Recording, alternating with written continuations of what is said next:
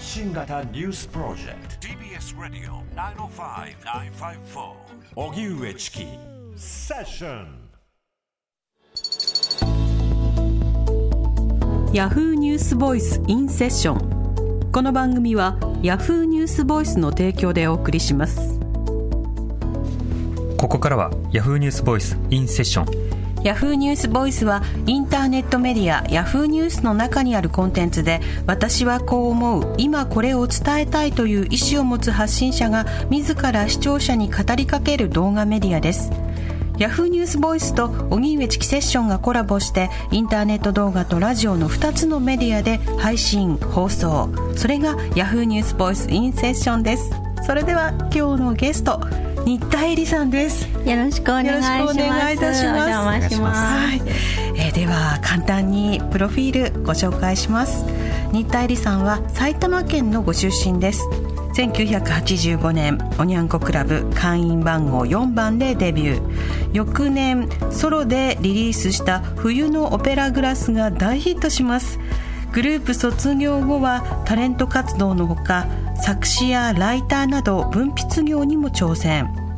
2021年にはお母様の介護生活を綴った「悔いなし介護」を出版され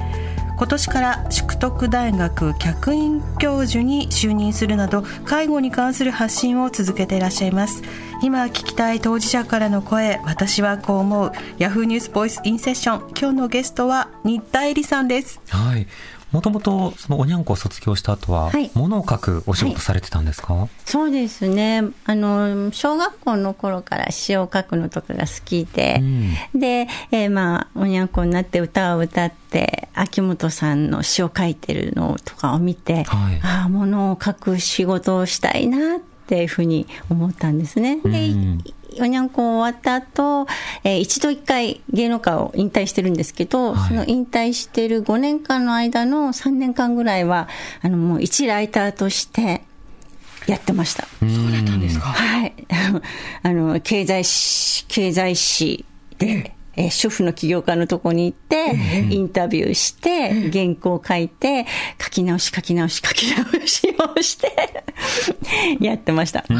済誌で書かれてたんですか、そうなんです。で物を書くっていうのはそれ、はいなんか書くっていうこと自体が楽しかったのか何か書きたいものがあったのか、その時はどうだったんですか？あ、書くっていうのが好きでしたね。うん。だから、し自分のアルバムの中でも詩書いてますし、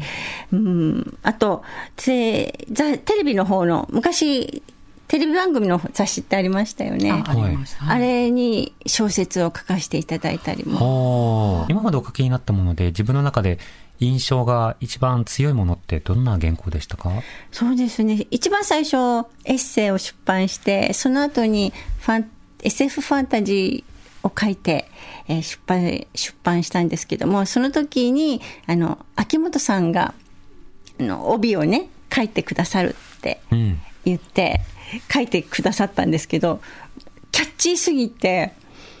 まあ、あの、アイドルを主人公にいろんな物語を書いたんですけど、はい。タイトル、帯をお願いしたのになぜかタイトルをつけてくれちゃって。アイドルと付き合う方法っていうタイトルを、キャッチーですけど、し読んだ小説って聞きたい。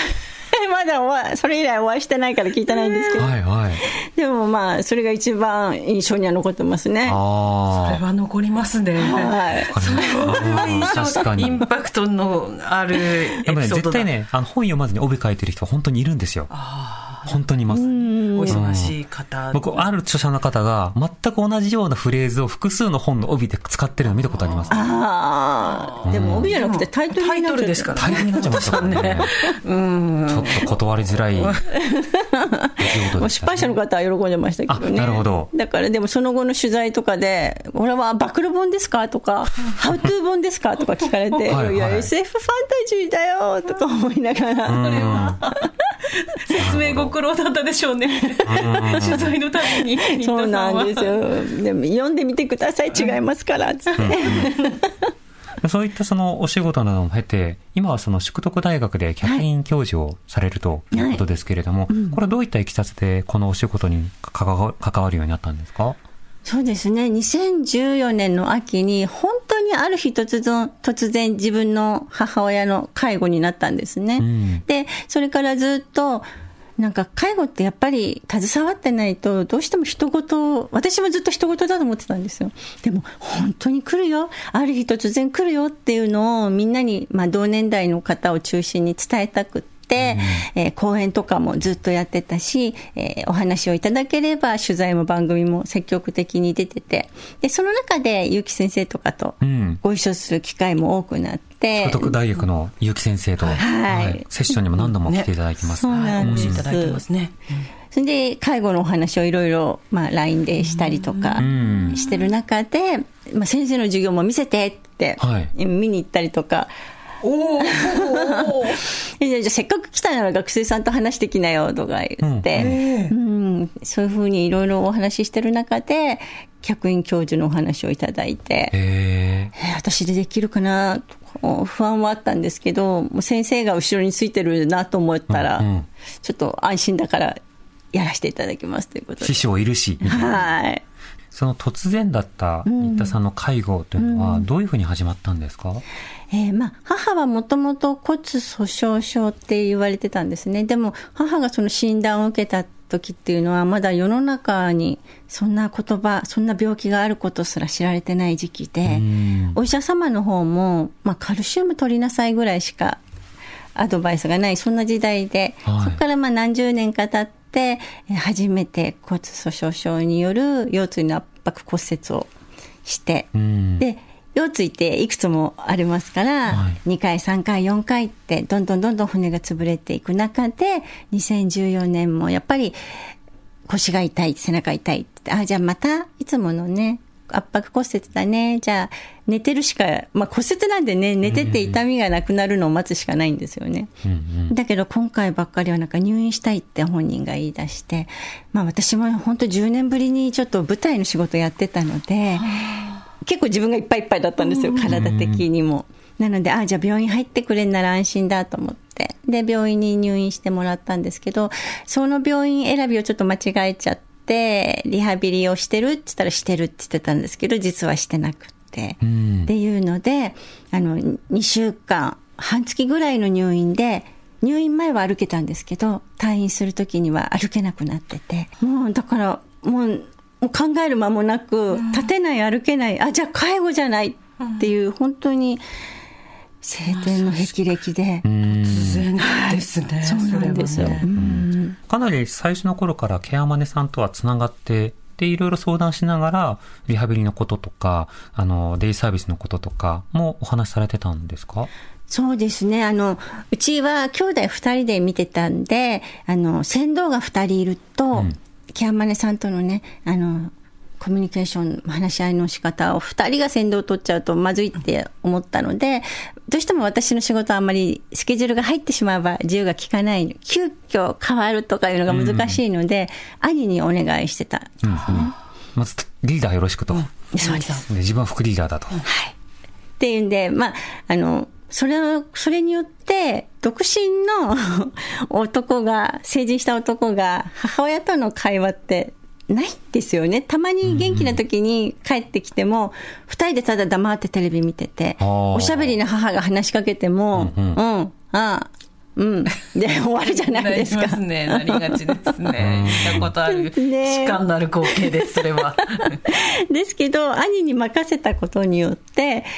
兄と母が話さなきゃいけないこともいっぱい出てきて、はいそうか。そうなんですよ。なので、なんか私が一度夕方仕事から戻って、まあ庭からちょっとね、帰ったよって声かけようと思ったら、ちょうど兄がね、あの、まあ介護によって夕方からの飲食店の仕事に変えたんですね。なので夕方から出勤の時で、したら、二人で、あ、行ってくるね、あ、行ってらっしゃいっていうのにハイタッチしてたんですよ。母と兄で。その時に、なんか、あ、見ちゃいけないものを見てしまったとか 思ったんですけど。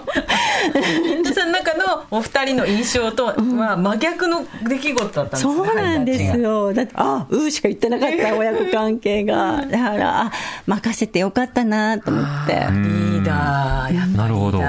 の役割が人を作るみたいなところってありますよね。ねえ。うんーお母さんもね、頼りになるっって。そうなんですよ。それでまた私が155ぐらいしかないちっちゃい。で兄はそうなんです。兄は185あるんです。高い。大きいんです。大きいですね。だから最初は私が車椅子を押すと母がもう怖がっちゃって、お兄ちゃんお兄ちゃんお兄ちゃんって言って。そうなんですよ。だからそういう意味でも兄を頼るようになったので、ああ、よかったなって、うん思いますうね。ん。まあ、実際の状態とか、はい。例えば進行性の病気だったりすると、どんどんどんどんその介護が必要となっていくとか、うん。で人によってもリハビリで回復する時もあれば、やっぱり体調を崩す時もあるじゃないですか。そのお母様の場合は、その後の介護というのはどういうふうになっていったんですか？そうですね。やっぱり、うん、要介護3になっても、いずれはまた、えー要介護が